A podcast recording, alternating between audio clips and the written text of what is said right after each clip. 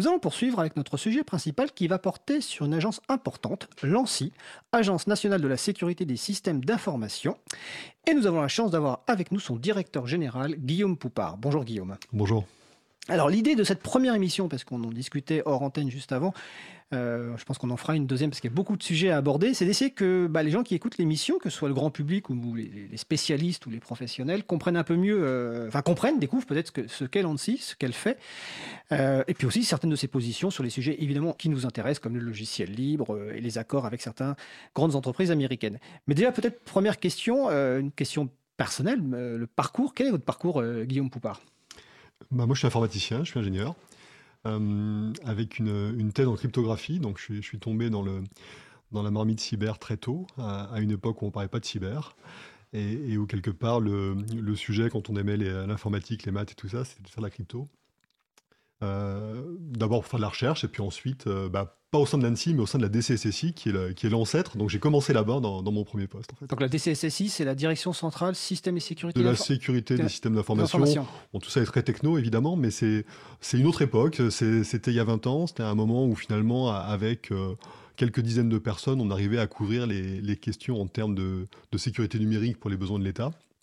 Et on voit évidemment qu'aujourd'hui, les, choses ont, énormément évolué, avec une étape clé qui est la, création de l'agence il y a 10 ans, face à une prise de conscience de nos autorités sur les, risques numériques, euh, les, risques qui allaient peser sur, sur notre pays, sur nos concitoyens, sur ce qu'on appelle nos, nos infrastructures critiques. D'accord.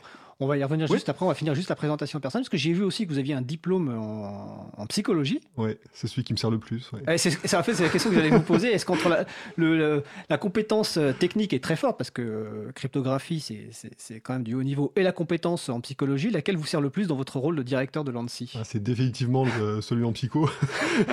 D'abord pour, euh, pour à la tête de l'agence, c'est, une belle agence avec, on est 600 experts, c'est, et des, gens de haut niveau très engagé, donc parfois ça nécessite un peu de psycho.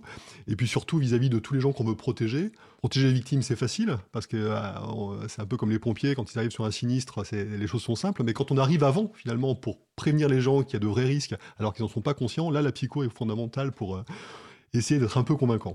D'accord. Alors, vous aviez commencé à présenter l'ANSI, justement, donc je vais vous poser la question, d'où vient l'ANSI qui fête donc euh, ses 10 ans aujourd'hui? Mmh. Si j'ai bien suivi, si j'ai bien préparé, c'est suite notamment à une attaque une célèbre contre l'Estonie en, 2007, qui a commencé à avoir une réflexion, une, attaque contre le système d'information de l'Estonie qui est très en avance sur l'informatisation de l'État. Mmh. En 2007, il y a commencé à y avoir une réflexion en interne au niveau français pour créer une agence spécialisée. Est-ce que c'est bien ça et comment ça s'est fait? C'est exactement ça. En fait, régulièrement, il y a des travaux stratégiques qui sont faits euh, en France, comme dans, comme dans les autres pays, pour se dire bah, quels sont les risques qui pèsent sur la nation et comment est-ce qu'on fait pour s'en prémunir? Donc en général, dans ces, travaux, on parle de risques militaires, de risques terroristes, enfin c'est tous les, tous malheurs du monde hein, qui, défilent. Euh, et en 2008, euh, ces travaux ont été menés juste après une attaque en Estonie en 2007 attaque qui est intéressante, qu'on a, qu'on a presque oublié depuis, mais qui est intéressante parce que l'Estonie, euh, comme vous le disiez, a été euh, probablement le, pays le plus en avance sur la numérisation. C'est un pari en fait, hein, là où ils sont placés avec euh, peu de ressources naturelles, peu d'habitants, une position géographique un peu compliquée. le pari de l'Estonie pour exister, c'est le numérique. Et en fait, en 2007, c'est une anecdote, ils avaient déplacé la, statue à la gloire du soldat russe, hein, qui n'est pas, la statue qu'ils préfèrent, les Estoniens, quand on leur en parle. Et ça, ça, a créé une colère de la part de certains partisans russes, on va dire. Euh, tout ce que je dis là est en, source ouverte, évidemment. Et euh, il y a eu plein d'attaques contre ces systèmes numériques. Ce qui fait que du jour au lendemain, les Estoniens se sont retrouvés sans transport en commun, sans banque, sans système de santé, et ce pendant plusieurs jours, voire plusieurs semaines. Et donc, un an après, quand on a fait ces travaux stratégiques, on s'est dit, mais là, il y a la, menace du futur, une des menaces du futur, c'est cette menace numérique. On va se numériser nous aussi euh, bien évidemment, et il faut impérativement que cette numérisation se fasse dans de bonnes conditions et que ça ne devienne pas notre talon d'Achille, comme ça a été le cas en 2007 en Estonie. D'où deux, décisions. Une qui est de développer des capacités offensives euh, qui sont assumées en France, euh, et une autre décision qui est de créer une agence euh, qui allait devenir l'ANSI, en charge vraiment des questions de protection, de prévention, de détection des attaques et, d'aide aux victimes, en commençant par les victimes les plus critiques, donc celles dont le fonctionnement est essentiel à la nation. Et dans un modèle qui est assez original, puisque à cette époque, nos, alliés anglo-saxons étaient partis plutôt sur un mélange des genres entre attaque et défense. En France, les choses sont claires. les différents métiers existent, les différentes missions existent, mais l'ANSI est une agence purement protectrice, au sens où elle ne fait pas d'attaque, elle n'est pas service de renseignement, elle n'est pas service de police. Donc on coopère, bien évidemment, on a des liens avec les autres services, mais on a une mission qui est très claire, qui évite toute forme d'ambiguïté, et pour nos agents, et pour ceux avec qui, pour ceux qu'on veut protéger, qu'ils soient victimes ou bien en prévention.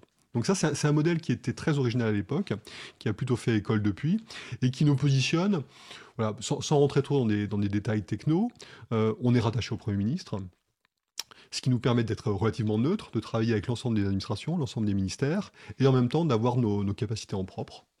Euh, et aujourd'hui, on est 600. Voilà, c'est 600 experts qui travaillent à l'ANSI, euh, vraiment sur tous les, toutes les thématiques, tous les champs qui permettent à la fin d'élever le niveau de sécurité au juste niveau pour les acteurs les plus critiques en France. D'accord. ce qui est très bien avec Guillaume Poupard, c'est qu'il répond à une partie des questions que j'ai déjà préparées sur la présentation de l'ANSI, donc c'est absolument euh, génial. Euh, sur les, comme vous dites 600 personnes, donc je vais directement aller à cette question-là. Euh, quel type de profil vous recrutez Est-ce que comment vous les recrutez? Parce que j'imagine que c'est quand même des profils souvent de haut niveau qui peuvent être, donc, être pistés par des, grandes entreprises. Donc quelle est la motivation de, des gens qui viennent travailler à l'ANSI Alors ce, sujet, parle de ressources humaines en général, un terme que j'aime pas trop, mais enfin, c'est bien ça la question. la richesse de l'agence et ce qui fait qu'on est efficace, c'est la qualité de nos experts. Et donc évidemment, il y a, une, question de, majeure qui est d'attirer des talents pour, euh, voilà, pour venir renforcer les rangs de l'ANSI, pour euh, pouvoir remplir nos missions, et ce, évidemment, dans des conditions de, concurrence euh, assez fortes. Aujourd'hui, sur le, sur le marché du travail, en termes de sécurité numérique, il y a peu d'offres et beaucoup de demandes. Hein. Le, marché est très déséquilibré, il continue à se déséquilibrer. Hein. la, demande continue à croître parce que tout le monde a besoin de se protéger. Les entreprises privées ont besoin de développer des capacités en termes de, cybersécurité. Donc, quelque part, pour, pour schématiser, ce qu'on propose à l'ANSI, c'est d'abord d'embaucher des jeunes, il n'y a pas que des, que des jeunes sortis d'école à l'ANSI, mais c'est quand même le, processus euh, majoritaire. Faire venir des jeunes, le faire également un peu par, le, par la connaissance, par le bouche à oreille. Donc c'est souvent des gens qui sont déjà à l'ANSI qui attirent d'autres personnes au sein de l'agence. Et puis ce qui est absolument essentiel, c'est de, proposer des métiers, des valeurs euh, qui soient en adéquation avec euh, ce que pensent nos experts. et donc idéalement, et je pense que c'est le cas, euh, quelqu'un qui vient chez nous, il fait quelque chose qu'il ne pourrait pas faire ailleurs, il fait quelque chose d'exceptionnel, il fait quelque chose d'utile euh, au, niveau, au niveau national, que ce soit en prévention ou bien en aide, aux victimes. Et ça, c'est la grande motivation, je pense, de nos agents. Sachant qu'après, euh, on passe pas sa vie à l'ANSI, probablement. Il faut, il faut raisonner de manière Il y a même une vie avant l'ANSI pour certaines personnes. Alors certains commencent, à, commencent avant, et bien, bien heureusement. Euh, et, puis, et puis après, il y a autre chose après l'ANSI. Euh, et ça, c'est très très bien parce qu'on voit aujourd'hui, dix ans après, on commence à voir tout un écosystème qui, qui s'est construit. Et souvent, quand on a, quand on a affaire à des partenaires nationaux au sein des entreprises ou au sein du secteur public, on commence à voir des anciens de l'ANSI qui sont là. Et, cet écosystème, il est, il est excellent parce que on se comprend, on sait comment on travaille et on est très efficace. C'est d'autant plus important que quand il y a une crise, par exemple, quand il y a une, attaque forte, quelque chose comme ça, euh, chaque minute compte. Euh, et je dis ça sans dramatiser, c'est la réalité. Et quand on se connaît déjà, quand les liens sont bien établis, c'est particulièrement efficace. Donc voilà, l'ANSI, c'est un truc un peu bizarre d'un point de vue administratif. Euh, dans les services du Premier ministre, c'est pas classique. 600 personnes, c'est une grosse entité. 80% de contractuels, c'est totalement atypique pour un service du Premier ministre. Mais c'est assumé comme tel, c'est assumé avec bienveillance, et on essaye de faire en sorte que les conditions globales de, nos experts soient les, meilleures possibles pour qu'ils soient le plus efficaces possible. Tout ça est très, très cynique, évidemment. Euh, dernière question sur la présentation générale de l'ANSI. Donc, quand l'ANSI a été créé, bon, je suppose qu'il y avait quoi, peut-être 10 ou 20 personnes ou... Une centaine. Une centaine. donc, on est passé de 100 à 600. En 10 ans, en introduction, on a parlé de l'attaque euh, contre le système d'information de l'Estonie. Est-ce que les. Je suppose que les menaces ont évolué. Hmm. Alors, assez rapidement, quelle a été la principale évolution est-ce qu'aujourd'hui l'ANSI, par exemple, a encore besoin de plus de gens Ou est-ce que finalement, avec 600 personnes, plus les experts qui essaiment dans les structures euh, privées ou publiques, ça, suffit? La menace, elle évolue très clairement. La menace d'il y a 10 ans, euh, la menace réelle, c'était euh, de l'espionnage qui existait déjà, de l'espionnage industriel, de l'espionnage stratégique. les États s'espionnent entre eux, hein, c'est comme ça que va le monde. En l'espace de 10 ans, on a vu, on a vu se développer d'autres risques qu'on avait identifiés, un peu à l'image de ce qui s'est passé en Estonie, qui sont des risques pas uniquement en espionnage, mais bien avec des risques d'atteinte au fonctionnement des systèmes. Et on, voit, on voit très bien, et c'est un peu d'actualité, euh, si les transports ne fonctionnent plus, si l'énergie ne fonctionne plus, si les télécoms ne fonctionnent plus, euh, immédiatement les conséquences sur le pays, sur l'économie, mais pas seulement, hein, sur la, la, vie et la sécurité même de nos concitoyens, peut très vite euh, être grave. il y a 15 jours, c'était un hôpital qui se faisait attaquer à Rouen. À Rouen. ça, ça fait partie des scénarios qu'on avait anticipés et pour lesquels notre rôle fondamentalement, il est d'essayer d'anticiper ce genre d'attaque et dans le pire des cas où ça se produit, d'être capable de réagir. Donc c'est quelque chose qui s'est quand même euh, rapidement développé. Et puis on a d'autres types d'attaques qu'on n'avait pas forcément vu venir, eux par contre, c'est notamment tous les, tous les risques pesant sur des mécanismes démocratiques comme les élections par exemple. Euh, on sait qu'aujourd'hui les, élections sont des moments à risque, où certains seront tentés d'interférer, de, de, nuire au bon déroulement des élections. Ça s'est déroulé aux États-Unis en 2016, ça, ça, a failli se dérouler en France en 2017, et dorénavant on aura besoin de lutter contre ça aussi. Et sur la question des moyens, est-ce qu'on est suffisamment nombreux Donc, un directeur, il, dira toujours qu'il n'y a pas assez de ressources, euh, ça fait partie de la fiche de poste, mais plus sérieusement, je pense que l'ANSI va continuer à croître un petit peu, mais il faut éviter la boulimie, et surtout, il faut éviter de déresponsabiliser les autres acteurs. Euh, j'ai l'habitude de dire que c'est pas à 600 ou à 1000 qu'on va protéger la France contre toutes les menaces numériques.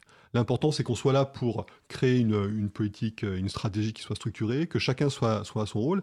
Et puis à la fin, c'est bien à chacun de se protéger fondamentalement à l'ensemble des échelles, à titre individuel en tant que personne, au niveau des sociétés, au niveau des administrations. C'est vraiment quelque chose multi-échelle, la protection numérique. Bon, c'est super. Vous faites même les enchaînements sur euh, le, sujet d'après. Donc, ANSI, c'est finalement c'est prévention-réaction, euh, quelque part. Euh, avec, détection au milieu. Avec détection au milieu, effectivement. Et vous avez parlé des élections, ça me fait penser qu'on fera sans doute en 2020 un sujet sur les ordinateurs de vote euh, je ne vais pas vous demander votre avis aujourd'hui parce que sinon on va, dépasser le, le, temps imparti, mais je pense qu'on fera un sujet. Euh, Pardon? Je garde mon avis. Alors, voilà. bon après vous, vous, parlez de ce que vous voulez. Vous êtes notre invité, mais je pense qu'on fera un sujet sur ce, enfin une émission sur ce sujet-là.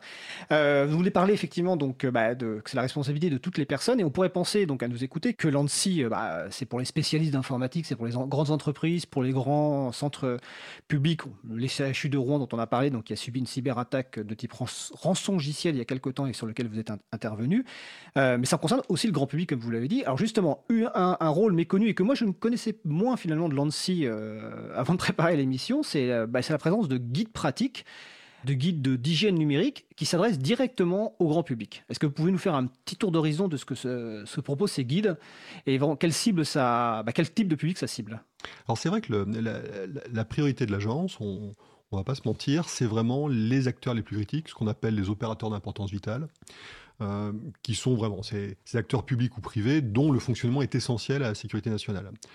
En fait, quand on, on, on déroule un petit peu la logique qui est autour de ça, on se rend compte que au-delà de la protection de ces grandes entreprises, il y a tout un écosystème à protéger. Et puis à la fin, euh, c'est bien des femmes et des hommes euh, qui vont utiliser les moyens numériques. Et s'ils n'ont pas les bonnes, euh, les bonnes pratiques, mon prédécesseur pas, d'hygiène informatique, c'est assez parlant. Bah, et je pense que le, terme est bon, même s'il est choquant, il est bon. Aujourd'hui, la plupart des personnes ont une mauvaise hygiène informatique, ce qui fait que ça favorise énormément le travail des, attaquants parfois, il n'y a même pas de mérite. Euh, et en même temps, l'hygiène, c'est pas si compliqué une fois qu'on a compris comment, comment ça fonctionnait. Et donc, le fait d'apprendre aux personnes, soit nous directement, soit euh, aux couleurs des, différentes entreprises ou différentes entités, leur apprendre les gestes essentiels. On fait attention à des mails bizarres, on fait attention à ses clés USB, on recharge pas son téléphone n'importe où, on fait attention à ses mots de passe. Autant de règles, une fois qu'on les a comprises, qui sont des évidences, mais quand on les a jamais entendues expliquer, c'est pas si évident que ça. Ça fait également partie de nos, missions de, fournir comme ça des guides euh, expliquant, soit au plus grand public, soit on a d'autres guides qui sont plus, euh, plus spécialisés, les bonnes pratiques à mettre en place pour faire de la sécurité numérique. Et si je peux faire une parenthèse, euh, l'ANSI évidemment a un rôle dans ce domaine-là. il y a également une autre initiative qui, qui elle est vraiment ciblée sur les individus et les petites structures comme les PME. c'est la plateforme qui s'appelle cybermalveillance.gouv.fr. Son nom et son, son URL se, confondent. Euh, c'est une démarche, alors l'ANSI est très présente, euh, je, je, suis président de la structure, euh, mais elle a une existence en propre. Il y a d'autres administrations, d'autres ministères qui sont associés. Il y a surtout des acteurs privés qui nous ont rejoints, des opérateurs, des éditeurs, y compris des éditeurs que vous n'aimez pas. mais en gros, des gens qui sont là pour porter cette, cette cause commune quelque part, qui est de développer une, une, forme de sécurité numérique. Donc cette plateforme, elle est intéressante parce qu'elle reprend tous les codes et tout le, matériel de sensibilisation, mais également elle propose des solutions pour, euh, pour les gens qui sont victimes. si à titre individuel, vous êtes victime d'une tentative d'escroquerie, d'un rançongiciel, de quelque chose comme ça, évidemment, la solution, la bonne solution, c'est pas la même que celle pour un opérateur d'importance vitale côté au CAC 40. Et nous, on ne peut pas faire grand-chose pour des particuliers. C'est évident qu'on n'a pas les capacités ou la structure pour, y répondre. Et cette plateforme, elle a le, grand mérite de mettre en relation des prestataires locaux qui sont prêts à faire ça qui sont souvent des petits prestataires informatiques, euh, euh, voilà, mais qui, qui s'engagent en, signant une charte et qui, sont, qui peuvent travailler pour des particuliers. Or, très souvent, ça revient à essayer de, récupérer des fichiers, de remettre l'ordinateur en état. Enfin, ce n'est pas, c'est, pas des grandes opérations de cyberdéfense, mais pour les victimes qui sont touchées, ça apporte une aide concrète, une aide que les forces de police et de gendarmerie ne peuvent pas apporter, bien évidemment. Ils sont là pour prendre la plainte, mais certainement pas pour réparer les choses. Donc ça, c'est, une initiative qui, qui mérite d'être, d'être mieux connue, je pense, et qui, euh, pour ceux qui sont euh, qui sont touchés par de telles attaques est particulièrement pratique. Donc je répète, c'est cybermalveillance.gouv.fr. on, mettra, on remettra les, références aussi sur le site de l'April et sur le site de Cause Commune. Euh, vous parliez des, des, moyens que vous ne pouvez pas intervenir partout. ça me fait venir une question. Est-ce que vous avez des sortes de, de, référents dans les régions euh, par exemple, qui ne s'adressent pas forcément au grand public, ça j'ai bien compris, mais qui pourraient s'adresser aux PME, PMI, aux entreprises. Ce, ce mécanisme alors c'est vrai que l'ANSI, c'est une agence euh, qui, est parisienne, hein, bah, par sa localisation, euh, avec une capacité de, déploiement euh, rapide chez, des victimes, hein, comme on l'a fait à Rouen. Mais fondamentalement, on est à Paris et on a, on a ressenti le besoin il y a quelques années d'avoir des référents en région. Donc on ne va pas mettre des dizaines ou des centaines de personnes en région, mais aujourd'hui, j'ai un référent par région, donc ça en fait 13 en France métropolitaine, dont le rôle est d'aller se connecter aux différents réseaux locaux. Et les réseaux locaux, ça peut être les réseaux euh, euh, des, chambres de commerce et d'industrie, des, réseaux portés par la préfecture, des réseaux portés par euh, des associations d'entreprises. en fait, moi, je prends tout, hein, quelque part. L'important, c'est de voir qui est actif, qui a envie de faire. Et donc, nous, on arrive, notre référent, il arrive avec de la matière, avec des supports, avec la possibilité d'intervenir dans des conférences, des choses comme ça. Et il me sert également de capteur pour faire remonter les besoins locaux et on se rend compte que finalement, d'une région à l'autre, alors c'est souvent lié à l'activité économique hein, ou à la spécialisation, les besoins ne sont pas les mêmes. Et euh, ça nous permet de répondre au mieux et de commencer à adapter notre réponse et à la rendre un peu moins générique, un peu plus adaptée à des besoins locaux. Donc c'est pas encore du déploiement euh, territorial euh, et ça ne le deviendra pas, mais le, fait de, couvrir euh, l'ensemble de la France, métropole mais également outre-mer, puisqu'on a évidemment des, zones très sensibles outre-mer, c'est quelque chose qui, doit être impérativement conduit. Il n'y a pas que Paris à protéger. D'accord. Et donc pour revenir sur la partie grand public, je crois que vous avez aussi une autre initiative qui est SecNum Academy, donc une, formation en ligne, Exactement. ce qu'on appelle un MOOC aujourd'hui. Mais c'est la formation en ligne, donc c'est une formation ouverte pour toutes les personnes, grand public et professionnel c'est ouvert à tout le monde. C'est ouvert à tout le monde. C'est gratuit, euh, payant. Euh c'est gratuit. Euh, on, est, on est très fiers de ce MOOC. C'est le premier MOOC de France en termes d'audience. c'est une belle réussite. C'est vraiment pour apprendre les bases de la sécurité numérique. Et l'usage, alors certaines entreprises ou certaines administrations le, reprennent à leur compte et le, rendent soit fortement incitatif, soit, soit obligatoire, hein, dans, dans, le cadre des formations professionnelles. Euh, n'importe qui peut s'y inscrire sur notre site euh, ssi.gouv.fr qui, redirige vers, euh, vers le MOOC. Le seul truc, je le, dis au passage, il y a besoin de s'enregistrer. C'est certainement pas pour faire du suivi euh, ou du tracking des, stagiaires comme le font la plupart des MOOC parce qu'il faut bien qu'il y ait un modèle économique derrière. Nous, on gagne pas d'argent, euh, évidemment, euh, avec le MOOC. Par contre, l'inscription, elle permet quand on, elle permet de, il y a, à peu près une vingtaine d'heures de MOOC, donc ça évite de faire les 20 heures d'affilée, ce qui fait un peu mal à la tête. Et donc, ça permet de revenir là, où on en était. C'est pas plus compliqué que ça. Et voilà, c'est quelque chose qui, est utile et que l'on donne également. Hein, c'est le, but, c'est pas d'en être propriétaire, c'est pas de faire des, profits là-dessus, c'est que ce soit utilisé le plus possible. Et on a certaines entreprises qui le, reprennent, qui le complètent avec des, des modules euh, qui leur sont propres, et notamment à usage interne euh, en termes de formation. D'accord. Alors sur le salon web, euh, enfin aujourd'hui qui n'est pas vraiment un salon web, euh, il y a une remarque de quelqu'un qui, quand vous avez dit qu'on est, vous avez cité ou non cité plutôt des, éditeurs qu'on n'aime pas, c'est pas les éditeurs qu'on n'aime pas, c'est les pratiques consistant à priver les personnes de leur liberté informatique. Vous voyez, comme il y a des gens qui nous écoutent, donc je fais la, je relais la remarque. Très bien, c'est plus précis. voilà, c'est plus précis en tout cas. Euh, donc voilà, en tout cas, euh, j'invite donc évidemment les, personnes qui nous écoutent, hein, vous avez bien compris, donc que ce soit grand public ou professionnel, aller sur le site de l'ANSI, ssci.gouv.fr pour retrouver à la fois les guides dont on a parlé, les règles d'hygiène effectivement euh, qu'il faut apprendre. Est-ce qu'on peut toutes les appliquer? Ça, c'est autre chose. Et puis, cette fameuse formation donc, en ligne ouverte à, toute personne d'une durée de 20 heures. Donc, vous découvrirez donc que l'ANSI, c'est aussi fait pour bah, toutes les personnes, quelles qu'elles soient, et pas uniquement les professionnels de la sécurité, ou plutôt tout le monde doit s'intéresser à ce sujet de la sécurité. C'est exactement ça. Il faut, on, sait très bien que la sécurité numérique ne doit pas rester la chasse gardée de quelques experts, ça, ça marche pas. Donc chacun est utilisateur de moyens numériques, ou quasiment, euh, donc chacun a un rôle à jouer. Et puis les autres qui ont un rôle à jouer, c'est typiquement les, décideurs, euh, qui soient euh, public, politique ou, privé. Euh, moi, moi, je passe mon temps avec mon bâton de pèlerin à leur expliquer qu'ils sont peut-être pas experts en sécurité numérique, ils sont peut-être pas informaticiens, peut-être qu'ils y comprennent rien, mais fondamentalement, c'est leur responsabilité aujourd'hui de développer la sécurité numérique parce que les, conséquences peuvent être telles que euh, là, pour le coup, ça devient vraiment leur responsabilité. Donc ça concerne tout le monde aujourd'hui, ces questions-là. Alors on va continuer la discussion et on va aborder après euh, la partie logiciel libre et ce que fait l'ANSI par rapport au logiciel libre. Mais d'abord on va faire une petite pause musicale. Nous allons écouter Follow Me par Vendredi. On se retrouve juste après. Belle journée à l'écoute de Cause Commune.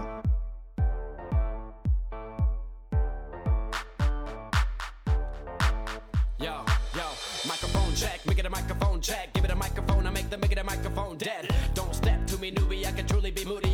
Played the fucking Grinch in the movies. I've been a part time shadow cat, part time. That is not a guy that I would ever want to try to battle rap. Snap, crackle, pop, mind fried to a crisp, make an MC into a wide eyed lunatic.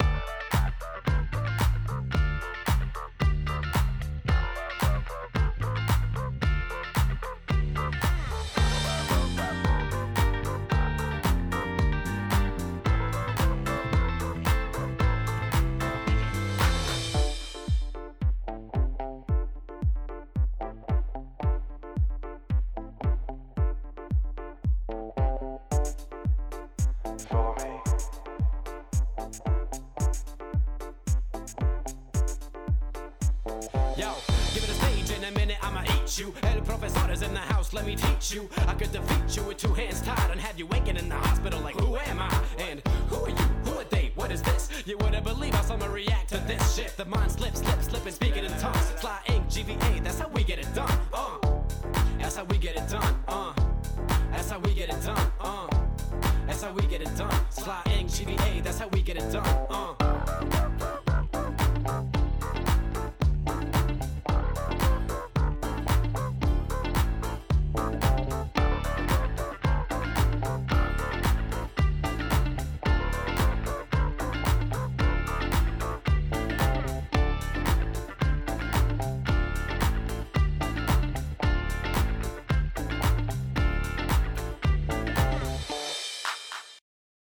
venons d'écouter Follow Me par Vendredi, disponible sous licence libre Creative Commons Attribution. Euh, vous écoutez toujours l'émission Libre à vous sur Radio Cause Commune 93.1 en Ile-de-France et partout dans le monde sur le site causecommune.fm. Si vous voulez participer à notre conversation, vous pouvez appeler le 09 50 39 67 59. Je répète 09 50 39 67 59. Patrick prendra votre appel. Donc nous poursuivons notre sujet donc sur euh, avec euh, Guillaume Poupard, son, directeur général. Juste avant la pause musicale, on parlait donc du, euh, bah, du rôle de l'ANSI notamment par rapport au grand public et du rôle de, toutes les personnes par rapport à la sécurité. Là, on va aborder un sujet bah, qui nous tient évidemment à cœur à, l'April, hein, Association de promotion et, défense du logiciel libre, c'est la question bah, de la sécurité par la transparence versus la sécurité par les boîtes noires et plus globalement la position qu'a euh, sur le lien entre sécurité, logiciel libre et logiciel privateur. Donc quelle est la doctrine de l'ANSI à ce sujet-là? La, doctrine, elle, est, elle se veut assez équilibrée, au sens où pour nous, l'objectif à la fin, c'est que les systèmes soient sécurisés face au bon niveau, face à des menaces identifiées. tout ce, blabla pour dire que l'important, c'est le résultat qui compte. on veut éviter de tomber dans la caricature, d'une part il n'y aurait pas d'un côté un logiciel libre euh, ou du logiciel libre euh, qui serait forcément sécurisé et de l'autre côté des, logiciels propriétaires qui seraient forcément mauvais en termes de sécurité. C'est évidemment plus complexe que ça. Euh, donc nous, ce que l'on souhaite vraiment, c'est que ce qui est utilisé par, par nos clients, entre guillemets, soit, soit d'un bon niveau de sécurité et soit, et soit bien utilisé. Une fois qu'on a dit ça, donc c'est un peu les, les mentions, les mentions de protection légale, il est évident que quand on veut rentrer euh, dans, un produit logiciel, quand on veut se, convaincre de son niveau de sécurité, nous, on promeut énormément de la certification, de l'évaluation, euh, de manière à pouvoir euh, attester auprès des utilisateurs qui ne sont pas forcément des experts et qui ont forcément le temps, du niveau de qualité atteint par des produits. On sait le faire pour des produits propriétaires, aussi bien que pour des produits open source euh, directement disponible. Euh, après, l'important, c'est de, voir quelle est la, démarche qu'il peut y avoir derrière, euh, comment est conduite l'évaluation et ainsi de suite. Donc voilà, c'est pas pas pour dire qu'il y a forcément un, système meilleur qu'un autre. C'est plus compliqué que ça en pratique. L'autre chose, évidemment pour nous, on ne peut pas faire de l'usage du logiciel libre euh, un prérequis pour travailler avec tous ceux avec qui on doit travailler ou avec qui on a envie de travailler. Donc quand on arrive chez une victime qui est intégralement équipée, euh, chez, un, en, logiciel propriétaire, on va pas lui dire c'est bien fait pour toi. Euh, même là-dessus, nous sommes d'accord. voilà, tout ça, tout ça, c'est tout ça, c'est des évidences. Enfin, la, dernière remarque un peu préliminaire que, je peux faire, c'est que on a, nous, on a quand même affaire à, beaucoup de clients, je, rajoute les guillemets, de clients qui, qui ne sont pas équipés pour bien gérer du, logiciel open source. Euh, ça demande une démarche, ça demande un effort. Ceux qui atteignent un certain niveau de maturité, ils y vont naturellement, très souvent. Mais il y en a beaucoup qui ne sont pas à ce niveau de maturité, justement, notamment dans beaucoup d'entreprises où pendant très longtemps, euh, le, message qu'on leur a martelé dans, le crâne au niveau commercial, c'était l'informatique, c'était du soutien, c'est quelque chose qui coûte cher, c'est quelque chose dont il faut se débarrasser, c'est quelque chose qu'il faut sous-traiter. Et ces gens-là sont devenus euh, totalement dépendants de leurs sous-traitants. Et je parle aussi bien finalement d'acteurs publics que d'acteurs privés en, parlant de ça. Et donc, revenir vers eux en disant non, euh, il faut tout changer, il euh, faut, passer à des logiciels que vous maîtrisez, des architectures que vous maîtrisez, et ainsi de suite, ça fait beaucoup d'un coup. Voilà. Donc tout ça pour dire que nous, on essaye de s'adapter, on essaye de pousser euh, nos partenaires à plus de maîtrise des architectures, à plus de maîtrise de ce qu'ils déploient dessus, et puis quelles que soient les solutions déployées, à bien le faire en termes de sécurité que ce soit, une fois encore, que ce soit libre ou propriétaire, euh, très souvent c'est mal fait. C'est ce qu'on observe dans le cadre des audits. Donc il y, a un vrai progrès à mener. D'accord. Nous, on ne dit pas forcément que le logiciel libre, c'est la garantie à 100%. On pense que c'est une brique essentielle, mais que ça dépend évidemment des ressources, comme vous le dites, et puis euh, d'un certain nombre de facteurs. Mais alors, vous parlez de maturité, je ne peux pas m'empêcher, enfin, de l'absence de certaines maturités dans certains acteurs, je ne peux pas m'empêcher de penser au ministère de la Défense. Est-ce que donc le ministère de la Défense manque de maturité pour, depuis des années, être pieds et poings liés avec Microsoft? Ça, c'est ma première question, puis j'en ai d'autres derrière. Oui, c'est une question récurrente. La, logique du, ministère de la Défense, là, je, suis extérieur au débat hein, fondamentalement.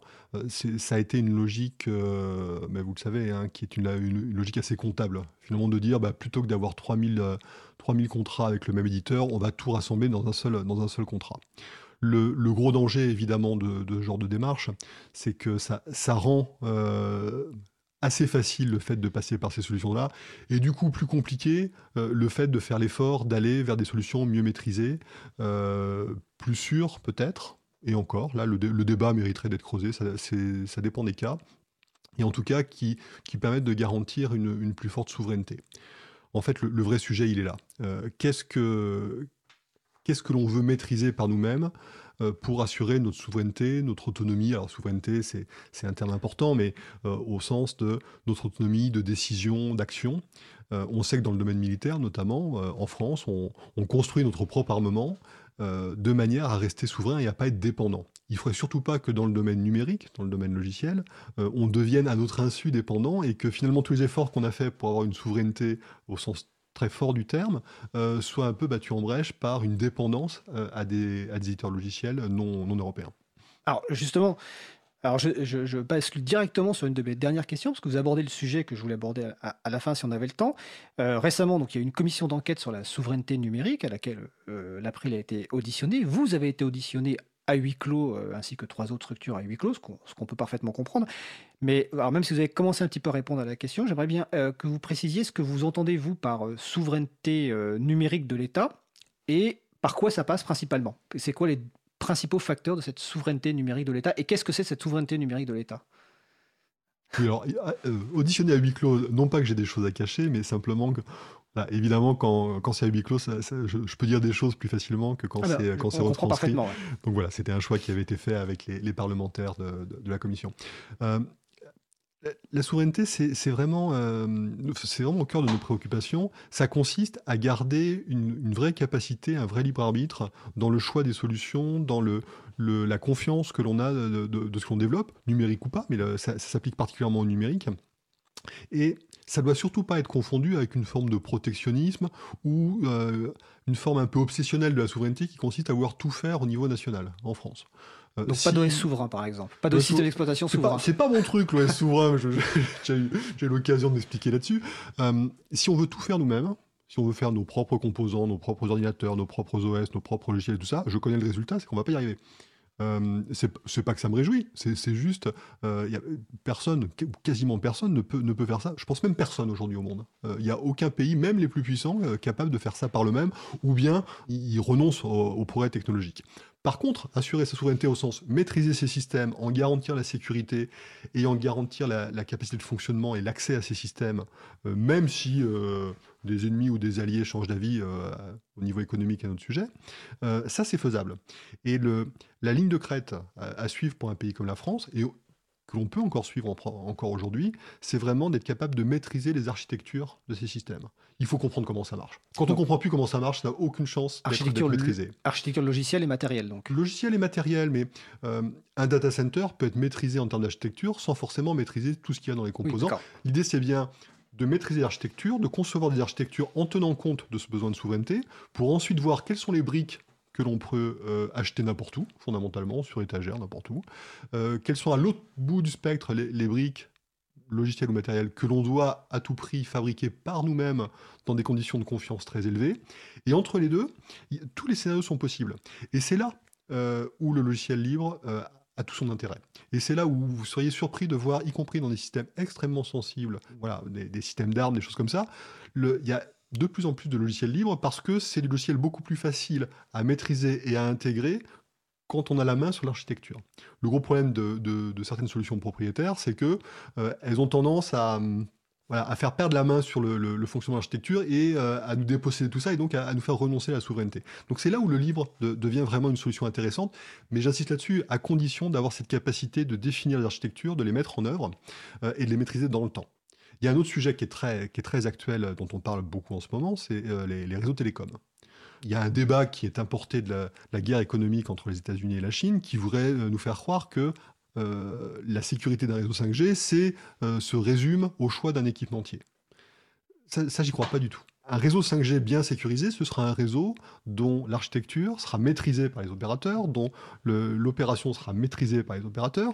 Et évidemment, après, peut-être que dans cette architecture, euh, si l'analyse est bien faite, on en viendra à décider que tel ou tel équipement est plus sensible qu'un autre, et il faut faire attention à l'origine de l'équipement. suivez mon regard. Mais tout résumé à l'origine des équipements, vous voulez en venir. pas du tout. en gros dire, euh, il faut pas, faut pas d'équipement chinois dans le réseau euh, pour faire un réseau sécurisé, c'est complètement faux. Euh, avec des équipements européens, on peut faire de très mauvais réseaux télécoms, c'est évident. Donc il faut maîtriser l'architecture, il faut des experts en termes d'architecture de sécurité, il faut que les opérateurs télécoms gardent cette maîtrise, et à ce prix-là, on peut rester souverain sur ces questions-là. Alors, à l'instant, je parlais de, souveraineté nationale, mais de, plus en plus, c'est une question de souveraineté européenne qui se pose, parce que on a les, mêmes problématiques que, les autres États membres de l'Union européenne on a un droit commun, on a des valeurs communes. Donc fondamentalement, typiquement sur les questions télécom, c'est des questions qui doivent remonter à l'échelle européenne, même si on ne veut pas renoncer à une souveraineté nationale. Là, ça devient un peu technique. en tout cas, c'est l'importance de cette souveraineté, finalement cette souveraineté numérique qui est les conditions d'exploitation et de, mise en œuvre de nos activités et libertés fondamentales dans les réseaux informatiques. Donc c'est un sujet très essentiel et j'invite les personnes à, consulter le rapport donc, de la commission de, du Sénat, une commission d'enquête sur le Sénat, qui d'ailleurs encourage, euh, il y a une recommandation à mettre en place une politique publique euh, logiciel libre, donc on verra si ça sera suivi des faits. En tout cas, c'est passionnant. Donc on va... Euh, ah si, j'avais une dernière question sur la partie licence, enfin audit, quand vous avez parlé tout à l'heure des audits et des systèmes privateurs. on sait que bon, il y a, des, ce qu'on appelle des accords de sécurité entre État et certains éditeurs. Est-ce que ces accords vous donnent par exemple accès au code source de certains logiciels? Sans citer de nom forcément, mais pour l'audit par exemple. Oui, ça peut. Ça peut. Euh, quand, on, évalue euh, en France des, systèmes logiciels, en général, on demande l'accès au code source. Parce que sincèrement, évaluer, la boîte, ça a un intérêt très limité. Ou faire ça en boîte noire, c'est. Ça peut se faire pour des bas niveaux de sécurité, mais à haut niveau de sécurité, ça ne fonctionne pas. Donc on demande l'accès au code source. Et les accords que l'on a, euh, ce sont des accords qui visent à, rassurer tout le monde. À, rassurer d'une part les éditeurs pour garantir que le but, c'est pas de, voler leur propriété intellectuelle. et c'est normal. Euh, et d'autre part nous, nous, protéger, nous, quelque part, pour nous assurer qu'on a bien accès, lors de l'évaluation, euh, aux bonnes informations, et surtout après, euh, ce qui est intéressant, c'est toute la démarche qui va se mettre en, place en termes de, gestion des vulnérabilités, de correction des vulnérabilités. Donc on veut s'assurer évidemment qu'il n'y a pas de vulnérabilité volontaire évidemment ou involontaire au départ, mais on veut également que tout ce qui pourrait découvrir après puisse être corrigé. Donc voilà, c'est ça, c'est ça qu'il y a dans les accords. On a d'autres accords, nous, avec pas mal d'éditeurs. Moi, je suis très opportuniste, finalement, dans, la relation avec les, éditeurs de sécurité, soit ceux qui développent du logiciel, soit ceux qui euh, font de la cybersécurité en général. Euh, et ils sont souvent prêts à nous donner pas mal d'informations en avant-première sur les problèmes de sécurité qui sont identifiés. Euh, ils voient bien qu'on est une agence d'État, qu'on est des gens sérieux, qu'on est là que pour faire du défensif, hein, pas pour faire de l'offensif. Donc, au, fil des, années, on a, mis en place des accords qui nous permettent de bénéficier d'informations. Je dis en avant-première parce que il euh, y, a des fois l'idée c'est d'avoir l'info quelques jours avant pour, euh, pour pouvoir euh, éviter un effet d'aubaine quand certaines vulnérabilités sont révélées ou certains patchs sont, sont, mis, en, sont mis en ligne. Un, patch, c'est une correction. Une correction, voilà, exactement. donc que nous, on soit prêts à, nous assurer que voilà, ces, ces, corrections sont bien, sont bien appliquées. Donc voilà, ça, ça fait en pratique beaucoup d'accords, pas uniquement avec des acteurs européens, mais également avec beaucoup d'acteurs américains en pratique. D'accord. Alors, on va revenir sur la partie logiciel libre. Alors, je vois que le temps euh, filme et c'est tout à fait passionnant. Euh, donc, on a bien compris la doctrine, ou en tout cas la position de, l'ANSI euh, par rapport au logiciel libre versus logiciel privateur. Mais on a pu noter quand même depuis quelques temps, maintenant, peut-être 2-3 ans, une, accélération de la publication de, code source en logiciel libre fait par l'ANSI. Hein. Donc, quelle est cette politique? Pourquoi faire ça? Comment sont choisis les logiciels qui, qui sont mis en ligne? Enfin, qui sont mis en libre plutôt Peut-être qu'on va citer deux, trois exemples, mais sans rentrer forcément dans les détails, pour monter un petit peu le périmètre de, libération des codes. Donc la politique hmm. logicielle libre de l'ANSI. Alors l'ANSI, on est 600, je disais. Sur les, sur les 600, il doit y avoir à peu près 500 informaticiens je ne sais pas si je, dois me compter dans le lot, mais quelque part, j'en fais un peu partie. 500 informaticiens, ça veut dire bah, presque 500 personnes qui développent. Hein. Donc, ça, pour des besoins internes. Donc, chacun dans ses métiers, que ce soit au sein des laboratoires pour tester des idées, euh, ou bien euh, les personnes en charge des opérations, c'est-à-dire de, de, l'aide, de, la réponse à incident, comme on dit, de, l'aide aux victimes, tous ces gens-là développent leurs propres outils. Alors là, pour le coup, en termes d'usage interne, euh, on, est, on est très orienté techno libre, parce que voilà, c'est comme ça qu'on peut développer de manière efficace. Et c'est vrai que au début, on a beaucoup développé en interne sans euh, et de manière assez fermée. Parce que le but pour nous, c'était pas forcément de, libérer du code, c'était euh, c'était bien de tester des choses et d'avoir nos propres outils, sans avoir forcément besoin de nous justifier ou d'avoir le regard, des regards extérieurs dessus. C'est une question de maturité. Euh, ce qui fait que quand, quand je suis arrivé il y, a, un peu plus de 5 ans, il y avait déjà quelques tentatives de, de, démarches euh, ouvertes, mais à chaque fois on se posait beaucoup de questions. Est-ce que ça va mettre en danger nos opérations? Est-ce que c'est, est-ce qu'on va pas révéler des choses à nos attaquants? Est-ce qu'on va pas leur faciliter la tâche? Crainte assez classique quand on, quand on veut mettre en, enfin, en libre ou en tout cas publier du code. Exactement. Chemin faisant, euh, je passe sur les détails. Aujourd'hui, on est dans une situation où c'est exactement inverse. Ce que, ce que je demande euh, à mes équipes, c'est de tout mettre en open source, de tout partager par défaut, sauf s'il y a une bonne raison pour pas le faire. Donc c'est une inversion totale du paradigme, et évidemment les résultats sont très différents. Et en pratique, on se rend compte qu'il y a énormément d'outils euh, qu'on n'a pas il n'y a aucune vraie bonne raison pour les, pour les garder pour nous. Et au contraire, le, logiciel libre, c'est une manière pour nous de développer de la co-construction, de, de, développer des communautés, d'aller chercher de la ressource à l'extérieur, de diffuser du savoir-faire qui va dans le sens d'une meilleure sécurité. Et donc, vous, me demandez des, exemples. Il y, a pas mal d'exemples récents qui sont, qui sont arrivés, qui, ont, qui ont abouti quelque part. Il y a une démarche de, de système d'exploitation sécurisé qui s'appelle ClipOS dont on a libéré une première, une première version, mais surtout avec comme objectif d'encourager la création d'une communauté pour développer la nouvelle version. Donc la version 5 de ClipOS, euh, on, compte beaucoup sur la création de cette communauté. Euh, et pour l'instant, ça se passe plutôt bien, objectivement. Et le fait d'avoir un OS, alors basé, basé sur des souches Linux hein, évidemment, euh, un OS qui soit de confiance avec des fonctions de sécurité qui ne sont pas classiques, euh, ça nous semble être un, vrai besoin qui aujourd'hui n'est pas forcément euh, couvert par, par des offres disponibles. On n'est pas non plus là pour faire de la concurrence. Quand il y a les bonnes offres disponibles, évidemment, on ne va pas se mettre en concurrence, ça n'aura aucun sens. Un autre exemple Juste sur ClipOS, on va peut-être préciser une des spécificités, c'est d'avoir deux environnements de travail différents. L'un pour faire des choses à peu près banales, et l'autre qu'on appelle sécurisé ou durci, où là, on veut de la, la sécurité. C'est ça. Il y, a, deux, il y a deux, il y a deux, OS, en un, quelque part, avec comme cas d'usage euh, le plus classique, euh, un environnement euh, qu'on qualifie de, de bas, qui va être connecté à Internet, donc forcément plus vulnérable, et un environnement haut qui lui ne va pas être connecté, donc va être beaucoup plus sécurisé, durci, et puis avec évidemment une maîtrise forte de ce qui se passe entre ces deux environnements, pour éviter que là, le, niveau bas contamine le niveau en cas d'attaque. Donc ça, il y, a plein de cas d'usage. On, on le voit pour les administrations, mais au-delà de ça, euh, où on a besoin de ce, genre de poste. Par exemple, un, administrateur, euh, nous on est, on horrifié quand il y a des administrateurs réseau qui sont connectés sur Internet, parce qu'on voit tout de suite le chemin d'attaque que ça crée pour les attaquants. Avec un tel poste, ça, ça permet aux administrateurs d'avoir accès à Internet, ce qui est évidemment un besoin qu'on ne, nie pas. Euh, et d'autre part, ils peuvent faire leur travail d'administration depuis un niveau qui, lui, est protégé. Voilà, c'est juste un cas d'usage. Donc ça, c'était ClipOS. Ça, c'est ClipOS. Euh, Qu'est-ce qu'on a d'autre en, soute? Euh, Récemment, on a, on a libéré un outil qui nous permet de faire de la, de la collecte massive euh, de, de données euh, sur des réseaux compromis. Donc quand on arrive, quand nos équipes opérationnelles arrivent sur un réseau qui a été euh, attaqué, donc compromis par un attaquant, euh, s'il y a 10 postes, c'est facile. S'il y en a 100 000, c'est une autre affaire. Et donc ces outils permettant de faire de la récupération massive des données utiles à l'analyse rapide de ce qui s'est passé, c'est des outils qui n'existent pas aujourd'hui à, disposition. Et donc nous, ce qu'on a, a, développé depuis, depuis 2011 de mémoire, euh, aujourd'hui ça arrive à un niveau de maturité où on peut le partager, donc on, l'a mis en, open source. Ça s'appelle comment? Defir.org. D'accord. ORC. Donc, euh, Entre nous, on dit orc, mais enfin, apparemment, c'était déjà pris, donc D'accord. ça donne défi orc. Euh, Pour outil de recherche de compromission. C'est ça. Euh, exactement. Et puis après, il y a plein de blagues derrière, mais ça, c'est des blagues d'informaticiens. le, et donc voilà, l'idée c'est bien de partager ça, y compris d'ailleurs avec des sociétés privées qui font de la réponse à incident euh, et qu'on a envie de développer parce que euh, ça, va, dans l'idée que nous on peut pas tout faire évidemment et donc le fait plus on aura de prestataires capables de faire le travail avec des outils efficaces et mieux ça marchera. Alors j'ai une question qui est très classique qu'on doit vous poser quand euh, vous parlez de ça.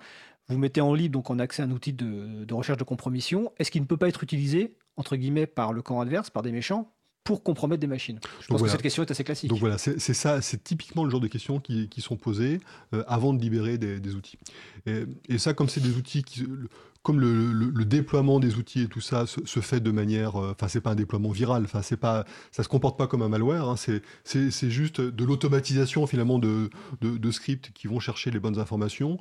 Euh, quand on fait l'analyse, euh, mes experts euh, me disent qu'il n'y a, a, pas de risque euh, et, je leur fais confiance. Pas de risque d'un détournement, détournement d'usage en fait. C'est vrai que sur, sur certains outils, là où ce, genre de, questions peuvent se poser directement, c'est sur certains outils d'audit, quand on parle de pen test. il y a certains outils pen de, de pen test. Penetration test. Hein, donc c'est ah, penetration test, ok. C'est vraiment donc, des tests de pénétration de système. Voilà, ce, ce sont, système.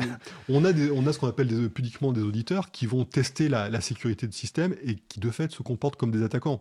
Euh, et leurs outils pour euh, aller euh, tester la robustesse de la sécurité des systèmes, ça ressemble étonnamment à des outils d'attaque. Donc on a cette problématique classique du statut des outils de, des outils d'audit qui peuvent assez facilement être transformés en outils d'attaque et inversement. Donc là, par contre, on est aux limites. Donc ça, c'est quelque chose qu'on ne, ne s'autorise pas à faire, c'est libérer ce genre d'outils-là. D'accord. Il y a un que je voudrais citer comme exemple, que je voudrais citer parce que je trouve qu'il est particulier, au-delà de l'aspect technique, c'est Suricata. Exactement. Parce que vous avez rejoint donc un une fondation qui s'appelle l'Open Information Security Foundation. Donc là, ça veut dire que l'ANSI contribue avec d'autres personnes. Alors là, c'est pas c'est pas l'ANSI qui a libéré du code. c'est pas l'ANSI qui a libéré du code. Donc Suricata, c'est quoi et... Suricata, c'est un projet euh, international qui vise à développer une brique essentielle qui est une brique de détection. Euh, on sait aujourd'hui que pour protéger des réseaux, il faut élever le niveau de sécurité, il faut bien les paramétrer, il faut mettre les bons, les bons outils. Mais il faut également en permanence être capable de chercher à détecter s'il n'y a pas, malgré ça, euh, une capacité à, rentrer à l'intérieur. Et plutôt que de réinventer ça euh, chez nous en interne, on a, a identifié déjà plusieurs années euh, ces, travaux libres particulièrement intéressants. Et aujourd'hui, bah, on, développe, on, contribue en termes de développement, donc on reverse du code dans, ce projet, et on, finance un petit peu pour, les aider à, survivre. Et, quelque part, c'est voilà, le, ça, se, fait naturellement. Et aujourd'hui, dans d'autres outils d'ailleurs développés par des industriels français, on retrouve ces souches-là parce que finalement, c'est super bien fait, c'est évolutif, ça continue à, progresser et ça permet de, bah, de mutualiser les efforts sur, ces outils essentiels. Donc là encore, on est dans une démarche où l'open source permet de, mutualiser les efforts, de partager euh, les développements de manière intelligente, et sincèrement, euh, refermer tout ça ou avoir des solutions propriétaires, pour le coup, euh, je connais rien qui arrive à la cheville de, ce projet-là pour faire de la détection efficace. Donc là, c'est vraiment un très beau succès. D'accord. Donc ça s'appelle Suricata. Évidemment, on mettra les, références à tous ces outils libres, soit donc libérés par l'ANSI, soit auxquels l'ANSI contribue. Et l'ANSI a également aussi un, un dépôt ANSI sur GitHub, qui est une plateforme d'hébergement euh, de code. Alors, le temps file. Vous en avez un petit peu parlé au tout début euh, que vous travaillez avec les ministères, car vous êtes une agence qui dépend du, Premier ministre. Donc, mais rapidement, quels sont vos liens avec les ministères et quel est votre lien avec la nouvelle, enfin la nouvelle, ce qui s'appelle aujourd'hui maintenant la DINUM, donc la Direction interministérielle du numérique. Quels sont vos liens de travail avec les ministères et la DINUM Alors, avec les on a deux, types de liens différents. Il y a d'abord notre le, lien qu'on peut avoir avec l'ensemble des administrations dans le, but de les protéger. On sait que nos administrations, nos ministères sont attaqués régulièrement, et le but c'est d'élever le niveau de sécurité de leur système au bon niveau, de manière à, limiter les attaques. Et en parallèle, on, déploie tout un système de, détection d'attaques sur l'ensemble du périmètre ministériel euh, qui nous permet de, de, voir ce qui pourrait passer malgré les protections. Donc ça, c'est un premier travail. L'autre travail, c'est d'utiliser les compétences de chaque ministère pour développer une sécurité numérique commune. Donc on travaille évidemment avec le ministère des Armées, on travaille avec le ministère de l'Intérieur, donc le ministère sécuritaire, on travaille également avec le Quai d'Orsay, il y a une diplomatie cyber aujourd'hui qui est très développée et qui se développe de plus en plus. On travaille avec Bercy parce que la sécurité euh, des entreprises est évidemment un sujet pour eux. Euh, on travaille avec la justice euh, pour traiter de plus en plus de cas et développer une, une, pénalisation des crimes cyber. En, fait, tous les ministères petit à petit rentrent dans, le, dans, le, dans, le, dans notre périmètre, quelque part, dans notre périmètre de coopération. Le dernier en date est dans l'éducation nationale. Alors justement, c'est la question que je voulais Alors le ministère de l'Éducation nationale, est-ce que vous avez un pas un partenariat, mais peut-être des ah actions. depuis un an, on travaille étroitement avec eux. Le but, il est très concret, c'est qu'à la rentrée prochaine, euh, les, que ce soit un peu au collège, mais surtout au lycée, il y ait assez systématiquement un enseignement en sécurité numérique qui n'est pas vraiment en place aujourd'hui, qui est prévu euh, dans les programmes scolaires, mais ça fait pas tout. Et donc on a un travail aujourd'hui avec tous ceux qui développent euh, les, supports, la matière, pour permettre aux enseignants d'enseigner ces questions de sécurité numérique dans les slots, dans les, dans les créneaux qui sont prévus euh, au niveau des, au, niveau des, des, programmes scolaires. Donc ça, c'est un très haut travail, c'est récent. je suis très content de ce qui est en train de se passer. Et vraiment, je croise les doigts pour qu'à la rentrée prochaine, nos enfants soient enfin un peu formés à ces questions de sécurité numérique. Peut-être juste pour répondre à la DINUM. la DINUM, voilà. La, DINUM, c'est la, la, dans le privé, on parlerait de DSI Group, euh, c'est un peu pompeux. En gros, ce sont les responsables du développement numérique de l'État. Nous, on est responsables de la sécurité numérique de l'État. Euh, les deux doivent travailler étroitement ensemble, c'est une évidence, parce que du numérique non sécurisé, c'est voué, à, la catastrophe, et de la sécurité abstraite, comme ça, indépendamment de tout projet, ça sert à rien. On, se fait juste plaisir. Donc, on a vocation à travailler ensemble de plus en plus étroitement. D'accord. Alors, je relais une question que je vois sur le salon, donc il revient au tout début euh, sur la partie sensibilisation. Donc, la question est est-ce que vous appuyez sur donc les groupes d'utilisateurs et d'utilisatrices de logiciels pour promouvoir la sensibilisation? Ou est-ce que c'est prévu un jour euh? Pas assez. Pas assez, et le, ça passera très probablement par euh, le par cybermalveillance.gouv.fr. Euh, et euh, si euh, et on est on est très preneur de, propositions. Enfin voilà, tout reste à construire. Toutes les bonnes volontés sont les bienvenues, sincèrement. Et donc si moi je peux aider à mettre en contact, ce sera avec grand plaisir. Bah, très bien. Alors La mise en contact va être facilitée en plus parce que dans ma dernière question, les annonces à faire, je vous laisserai si vous en avez des événements à venir. Vous avez la présence au, donc au, POS à Paris la semaine prochaine. Si je me souviens bien, vous avez à la fois des conférences et un stand en Annecy. Oui. Donc c'est donc le 10 et 11 décembre 2019 donc à Aubervilliers donc c'est opensourcesummit.paris le site web. Et donc ça sera l'occasion de vous rencontrer. Est-ce qu'il y a d'autres événements? Est-ce que vous avez d'autres annonces à faire euh, ou des appels à lancer? euh, je, je, citais un seul, on a, on a plein d'idées. Euh, c'est ça qui est, qui est, sympa à l'ANSI, c'est que c'est pas les idées qui manquent. Euh, en tout cas, pour moi, c'est sympa en interne. On a un gros projet qui est en cours de construction, c'est la création d'un cybercampus. Alors, je suis désolé pour l'anglicisme, mais c'est comme ça qu'on l'appelle entre nous. on voit qu'aujourd'hui, il manque un lieu où les différentes communautés de recherche industrielle, étatique, pourraient construire ensemble de la sécurité numérique. Il y a un écosystème qui existe, on s'entend bien, euh, même très bien. Parfois, l'autre jour, je prenais l'image de, Village d'Astérix 4.0. Euh, mais bon, c'est sympa le Village d'Astérix. Enfin, c'est avant tout des gens qui, font front, front ensemble contre, contre des envahisseurs extérieurs. Euh, et donc, c'est un peu ça qui se passe dans la cyber. Les acteurs se connaissent, s'apprécient. Il manque un lieu aujourd'hui. Donc, on, sous l'impulsion d'ailleurs des, plus hautes autorités, on est en train de construire euh, alors, ce n'est pas une initiative de l'ANSI, hein, c'est vraiment une initiative collective, euh, un tel campus cyber qui devrait se matérialiser par un lieu où on aurait enfin un point d'ancrage de, ces questions de sécurité numérique euh, en France. Voilà. Donc ça, c'est un, très gros projet. Et il faut impérativement que ce projet soit le plus ouvert possible. Parce que si c'est uniquement un projet d'administration, c'est pas intéressant. Si c'est que des grands industriels, c'est pas intéressant. Euh, si c'est que des startups, ça, existe déjà par ailleurs. Euh, c'est vraiment un petit peu tout ça qu'il faut être capable de mettre ensemble. Et la, somme de toutes ces composantes, je suis persuadé que sera euh, ben, bien supérieure. Le, le, tout sera bien supérieur à la somme des composantes, voilà, pour dire ça de manière un peu pompeuse. Donc ça, c'est quelque chose qui va être à suivre, à mon avis. D'accord. Euh, alors on aurait pu parler de plein de choses et je pense qu'on refera une seconde émission parce qu'il y, a plein à dire. On aurait pu aussi parler donc euh, de Health Data Hub, euh, la plateforme qui, va être annoncée pour développer l'intelligence artificielle dans les données de santé, mais je vais en profiter pour annoncer qu'on a une émission consacrée à ce sujet-là, normalement le 17 décembre 2019. Donc on en parlera à ce moment-là et d'autres sujets. Euh, bah, Guillaume Poupard, en tout cas, je vous remercie. À je ne sais pas si vous voulez ajouter quelque chose. Ou Non, merci à vous. Je, suis ravi d'être là. Et euh, bah, à disposition pour continuer. Ah bah, très bien. Donc, je lance l'invitation pour la seconde émission euh, en 2020. Donc, nous étions donc avec Guillaume Poupard, directeur général donc, de l'ANSI, de l'Agence nationale de la sécurité des systèmes d'information. toutes les références qu'on a citées, on va les mettre sur le site de l'april.org et causecommune.fm. Je vous souhaite une belle fin de journée, Guillaume. Merci beaucoup.